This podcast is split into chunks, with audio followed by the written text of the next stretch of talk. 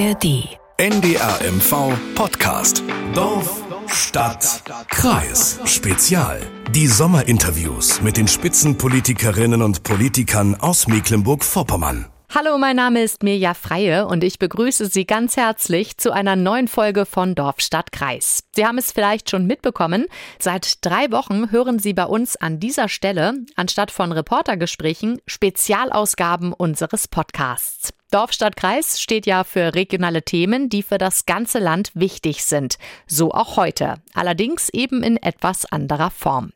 In unserem NDR Nordmagazin kommen im Moment die Spitzenpolitiker und Politikerinnen aus unserem Land in persönlichen Sommerinterviews zu Wort. Und diese Interviews wollen wir Ihnen auch in Podcast-Form zur Verfügung stellen. Dann kann man sich nämlich auch unterwegs mit einem Klick zum Beispiel in die App der ARD Audiothek anhören, was die unterschiedlichen Parteien bei uns im Land gerade so umtreibt.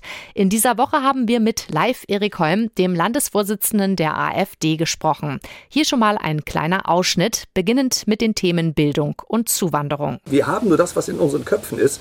Deswegen brauchen wir vor allen Dingen eine gute Ausbildung unserer jungen Menschen und äh, das heißt fördern und fordern. Da sind wir auch mit dabei, dass wir in Mangelberufen äh, die Möglichkeiten schaffen, dass meinetwegen äh, Menschen aus anderen Kontinenten zu uns kommen zum Studieren oder auch zum Arbeiten. Das Gas über das Energieterminal brauchen wir auch nur ganz offensichtlich, weil wir unsere Kernkraftwerke abschalten. Was wir wollen, ist ein Rückbau der Europäischen Union, weil die jetzt zu weit ausgreifen. Es gibt diesen Rechtsruck schlichtweg nicht. Wir sind eine Partei, die klar Text spricht. Was er noch zu den Themen Bildung, Energie und der Europäischen Union gesagt hat, hören Sie gleich. Damit Sie sich ein Bild von Live Erik Holm machen können, habe ich mir für Sie noch ein paar Details über ihn herausgesucht. Er ist 1970 geboren in Schwerin und nicht weit von der Landeshauptstadt, genauer in Lübsdorf, aufgewachsen und auch dort zur Schule gegangen. Dort hat er die Polytechnische Oberschule besucht. Aber auch andere Städte des Landes sind ihm bekannt. Er hat danach in Stralsund eine Lehre zum Elektromonteur im BMK Industrie- und Hafenbau gemacht. Es folgte der Grundwehrdienst in der NVA und dann hat er im Anschluss sein Abi gemacht an der Technischen Hochschule in Wismar und später in Berlin Volkswirtschaft studiert.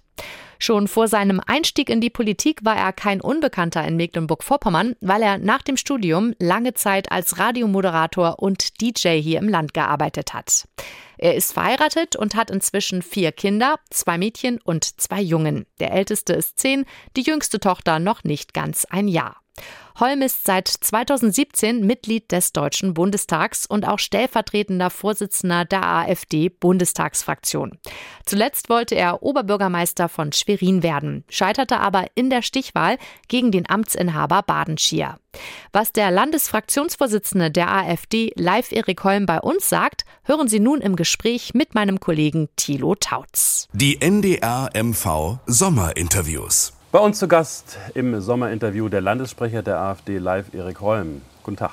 Schönen guten Tag. Sie haben gerade den ähm, Parteitag hinter sich, haben das Parteiprogramm für das Wahlprogramm für die Europawahl verabschiedet. Außerdem haben wir in Mecklenburg-Vorpommern im nächsten Jahr noch die Kommunalwahl. Haben Sie Angst, dass bis dahin Sarah Wagenknecht ihre neue Partei gegründet hat? da haben wir natürlich keine Angst. Also es ist schon interessant zu sehen, wie sich die Linke im Moment äh, zerlegt. Aber wir sehen doch, die AfD hat äh, große Alleinstellungsmerkmale. Deswegen werden wir gebraucht und deswegen sind unsere Umfragewerte auch dementsprechend hoch. Wir im Land haben jetzt 29 Prozent, sind das erste Mal stärkste Kraft. Also die Dinge entwickeln sich und wir wollen natürlich jetzt regieren. Das ist unsere Aufgabe in der Zukunft, weil die anderen es irgendwie nicht auf die Reihe bekommen. In den vielen Themen, ob bei Migration, Energiepolitik, bei diesem ganzen Gender-Kram und so weiter und so fort. Äh, wir müssen da ran und wir wollen da auch ran. Darauf kommen wir gleich zu sprechen. Und trotzdem nochmal, äh, es gibt Umfragen, die besagen, dass ähm, das Potenzial für eine Wagenknecht-Partei, eine potenzielle, so bei 20 Prozent liegt und Sie würden 10 Prozent verlieren. Sie würden fast halbiert werden. Das heißt also, all die Protestwähler, die würden dann doch lieber Frau Wagenknecht wählen und ihr Alleinstellungsmerkmal wäre Flöten. Das sehe ich so nicht. Es gibt auch andere Umfragen, die da viel, viel weniger Potenzial sehen. Deswegen machen wir uns da keinen Kopf um ungelegte Eier. Ich glaube auch, es gibt sehr große Unterschiede in der Politik. Wir wollen eine solide bürgerliche Wirtschaftspolitik und das ist bei Sarah Wagenknecht ja eher nicht zu vermuten. Solide bürgerliche Wirtschaftspolitik. Was würde das denn für Mecklenburg-Vorpommern bedeuten? Jetzt stehen Kommunalwahlen an und wir haben große Sorgen hier im Land, vor allem zum Beispiel mit dem Fachkräftemangel. Energie. Fangen wir das mal von vorne ja. an. Es fehlen Lehrer, Ärzte, Polizisten. Ihr Vorschlag, um diese Lücken zu füllen? Wir haben natürlich einen enormen Fachkräftemangel äh, und der ist zum Teil eben großteils sogar äh, selbst verursacht. Wenn wir sehen, dass 100.000 Menschen jedes Jahr abwandern, gut qualifizierte Menschen, dass wir zweieinhalb Millionen äh, äh, junge Menschen bis 35 haben, die keinen Berufsabschluss haben, dann machen wir doch eine Menge verkehrt. Auf die kommt es an. Wir müssen uns um die wenigen Kinder, die wir leider haben im Moment, äh, mehr kümmern, dass sie gut gebildet werden. Und da ist es natürlich fatal, wenn sich äh, die Landesregierung hinstellt und sagt, wir müssen Matheprüfungen beim Abitur abschaffen. Das ist ja absolut äh, gaga, würde ich jetzt mal auf Deutsch sagen dass man das macht, wo wir von der Bildung, von der Forschung, von der Wissenschaft immer gelebt haben. Wir haben nur das, was in unseren Köpfen ist. Deswegen brauchen wir vor allen Dingen eine gute Ausbildung unserer jungen Menschen. Und äh, das heißt fördern und fordern. Matheprüfungen sind wichtig. Das sind die Fächer, die wir brauchen in der Zukunft. Deswegen kann es das mit uns nicht geben. Haben Sie denn tatsächlich Hoffnung, dass die im Moment die Schulabbrecher sind, äh, dass die dann irgendwann die hochqualifizierten Jobs übernehmen können, an denen es ja mangelt? Nein, wir müssen aber dafür sorgen, dass der Nachwuchs, der sich jetzt auf den Weg macht, ich habe selber vier kleine Kinder, äh, meine Tochter wird jetzt eingeschult und ich erwarte natürlich vom Bildungswesen in diesem Land, dass es eine gute Bildungspolitik macht. Gerade in den Naturwissenschaften, Mathematik, Physik, da wo wir weiterkommen müssen und äh, ich möchte für Mecklenburg-Vorpommern sprechen, wir sind hier in einer schwierigen Lage. Wir sind am Rande der Republik. Wir haben die, nicht die logistischen, organisatorischen äh, Möglichkeiten, die wir in der Mitte des Landes haben. Deswegen geht ja viel nach Leipzig beispielsweise äh, oder, oder Kassel siedelt sich eine Menge an. Äh, äh wir haben die großen Zentren sowieso. Wir schaffen das nur, wenn wir besser sind als die anderen. Und wenn die anderen, was Frau Schwesig ja sagt, wir müssen das tun, wir müssen die Matheprüfung abschaffen, weil die Abiturienten äh, sonst in andere Bundesländer wechseln. Was für ein Schwachsinn. Ich denke, dieses äh, Thema ist, ist, inzwischen ad acta gelegt, soweit wird, es, weit wird es nicht kommen. Aber bis Ihre Tochter aus der Schule ist, vergehen 20 Jahre. Und wie wollen wir diese 20 Jahre bis dahin überbrücken? Da gibt es äh, die Empfehlung der meisten Ökonomen, es geht nicht ohne Zuwanderung. Wir brauchen Fachkräfte aus dem Ausland. Aber gegen die wehren Sie sich ja. Nein, überhaupt nicht. Wir wehren uns doch nicht gegen Qualifikation qualifizierte Zuwanderung, noch nie. Seit Anfang äh, unseres Bestehens, seit zehn Jahren, fordern wir eine gesteuerte Zuwanderung. Was wir nicht wollen, ist eine illegale Zuwanderung. Dass Menschen hier ins Land kommen, äh, die äh, erstmal illegal ins Land äh, kommen überhaupt und, und dann auch unqualifiziert in der Regel sind, die mehr als die Hälfte der äh, äh, Sozialhilfeempfänger, der Bürgergeldempfänger, wie sie ja jetzt heißen, kommen nicht aus Deutschland. Und da haben wir uns ein riesiges Problem geschaffen mit einer Zufallseinwanderung. Und die können wir uns nicht leisten. Aber es geht ja auch um Fachkräfte. Und genau. wie sollen die kommen? Allein der Ärztemangel auf dem, auf dem Lande, die Ärzte, die uns fehlen, das ist ja ohne ähm, äh, Fachkräfte aus dem Ausland inzwischen gar nicht mehr abdeckbar. Das gleiche bei der Pflege. Äh, da brauchen wir doch mehr Leute, die nach Deutschland kommen, nicht weniger, nicht die Pushbacks, ähm, die Sie jetzt äh, gerade wieder gefordert haben. Doch, die brauchen wir natürlich, weil es nicht die Einwanderung ist, die wir brauchen. Wir müssen ein vernünftiges Asylsystem schaffen. Auf der europäischen Ebene wird es schwierig, wie sich auch jetzt wieder zeigt. Aber wir müssen zu einem Wandel kommen. Wir müssen zu dem kommen, was die Dänen ja sehr erfolgreich machen. Die sagen, wir wollen null Migration, jedenfalls nicht illegale Migration. Darüber hinaus können wir darüber reden, wie wir die Zuwanderung, die Fachkräftezuwanderung tatsächlich steuern. Da sind wir auch mit dabei, dass wir in Mangelberufen äh, die Möglichkeiten schaffen, dass meinetwegen äh, Menschen aus anderen Kontinenten zu uns kommen zum Studieren oder auch zum Arbeiten. Das ist überhaupt kein Problem. Aber es muss eine Steuerung von Deutschland aus stattfinden. Nächstes Problem Energie. Da gab es heute gerade wieder die Warnung ähm, der Bundesnetzagentur, dass es womöglich im nächsten Winter wieder eine Gasmangellage gibt. Nun haben Sie gerade im Bundestag ähm, das LNG-Terminal vor Rügen abgelehnt. Äh, gegen erneuerbare Energien sind Sie auch. Wo kommt denn dann die Energie her, die wir künftig brauchen? Ja, wo kommt denn die Energie her, wenn wir erneuerbare Energien zu 100 Prozent haben und kein Wind weht und keine Sonne scheint? Die Frage stelle ich Ihnen jetzt mal. Die, die, funktionieren doch, die Windräder funktionieren doch. Wenn wir Flaute haben und kein, keine Sonne scheint, auf hoher See, der, auf hoher wo See kommt der Strom dann her? Nein, es funktioniert eben nicht. Wir müssen alles hinterlegen mit grundlastgesicherten Kraftwerken entweder aus dem Ausland oder im Inland. Deswegen ist das eine Mogelpackung, was wir hier versuchen. Aber dafür brauchen wir doch Gas. Und das Gas kommt äh, das gerade über, über das LNG-Terminal. Ja, und das äh, Gas über das LNG-Terminal brauchen wir auch nur, ganz offensichtlich, weil wir unsere Kernkraftwerke abschalten. Denn ein großer Teil des Gases wird ja verstromt zur Stromgewinnung in Gaskraftwerken. Und wir sagen, wir wollen die Kernkraftwerke weiter nutzen, die wir schon haben. Sie sind ja schon gebaut, wie Herr Habeck sagen würde, aber nur wenn es um die Ukraine geht. Äh, wir brauchen diese Kernkraftwerke. Und eine neue Studie hat ja ganz klar gezeigt, dass acht bis neun Kraftwerke wieder reaktiviert werden können. Andere Länder um uns herum tun das. Die bauen neue Kraftwerke beziehungsweise lassen längere Restlaufzeiten zu. Äh, alle um uns herum tun das. Da müssen wir uns doch mal Gedanken machen, ob wir nicht einen falschen Weg gehen.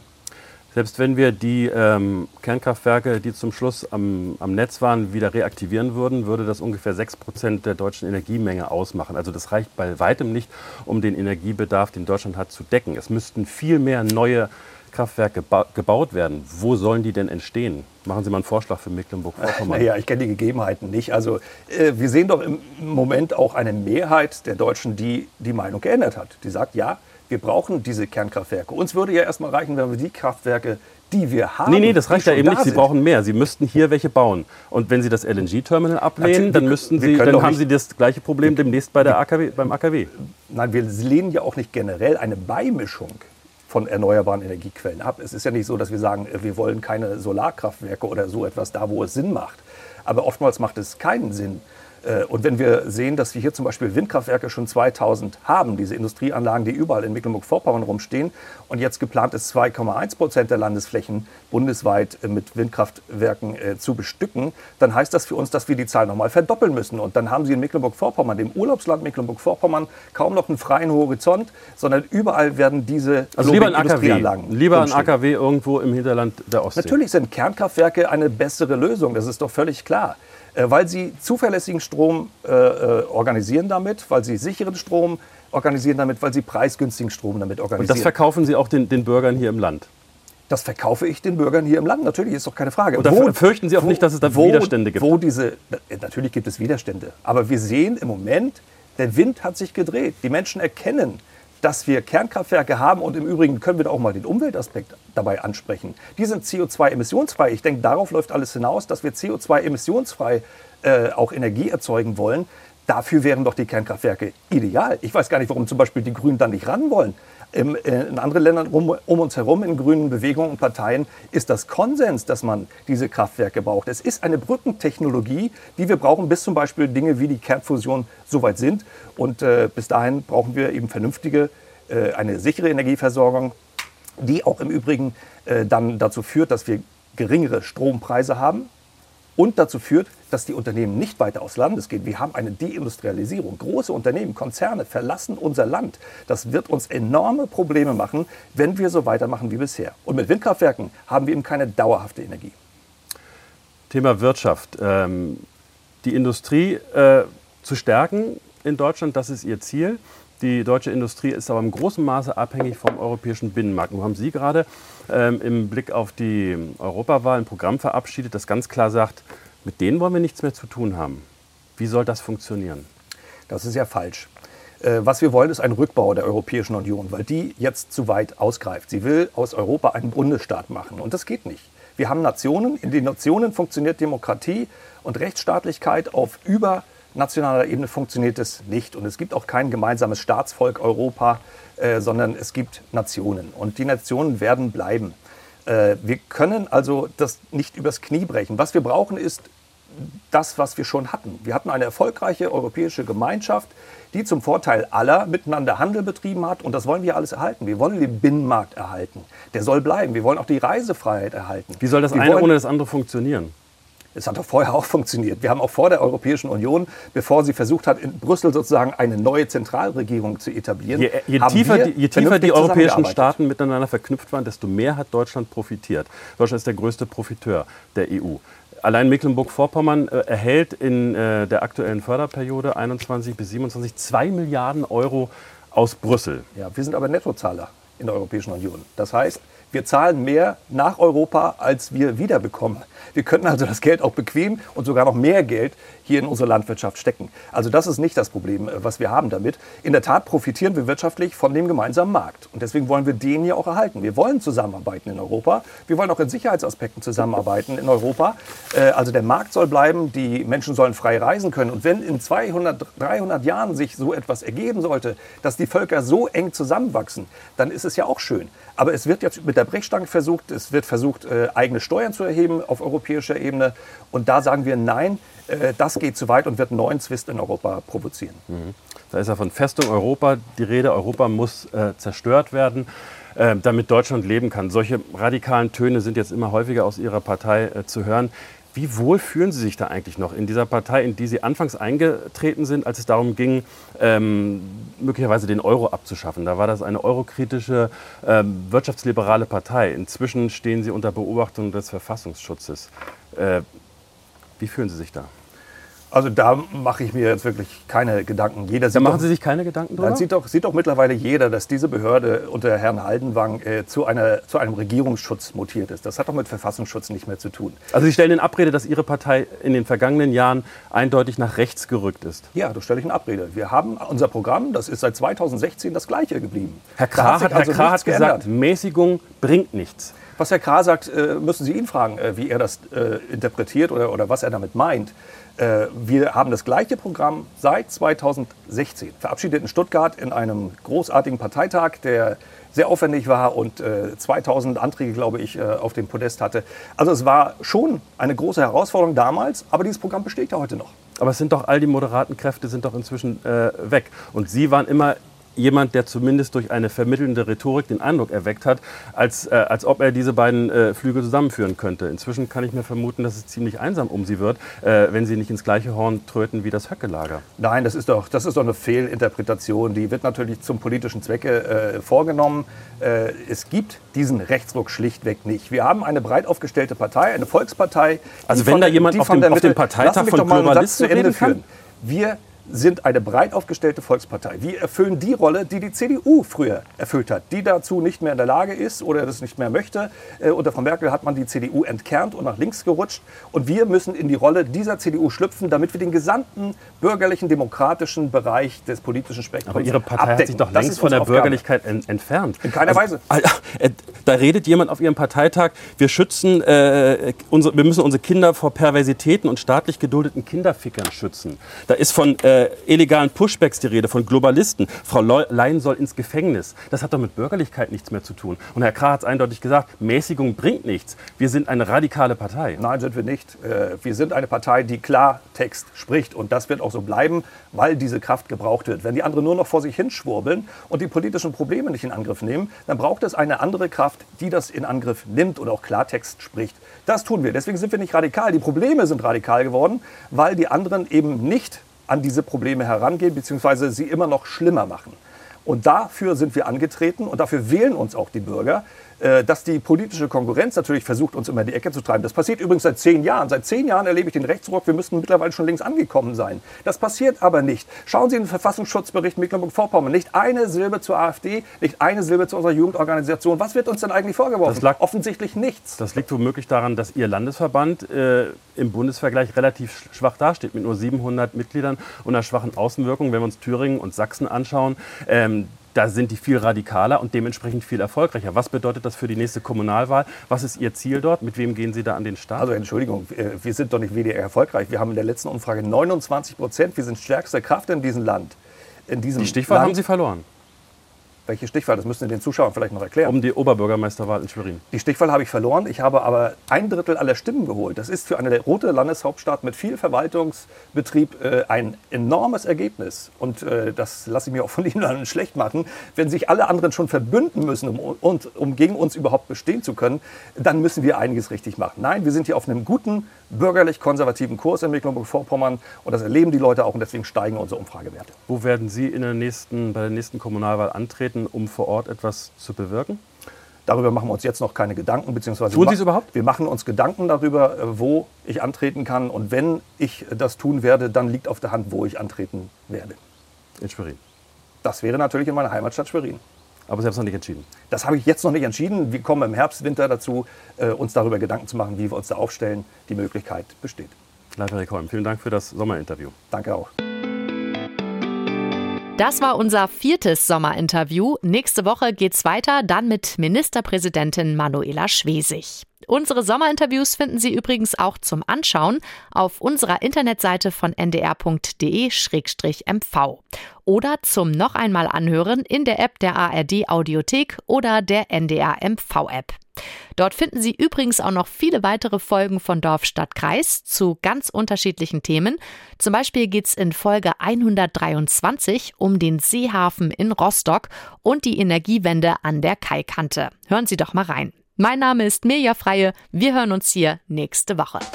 NDR MV Podcast. Dorf, Stadt, Kreis. In der kostenlosen NDR MV App und in der ARD Audiothek.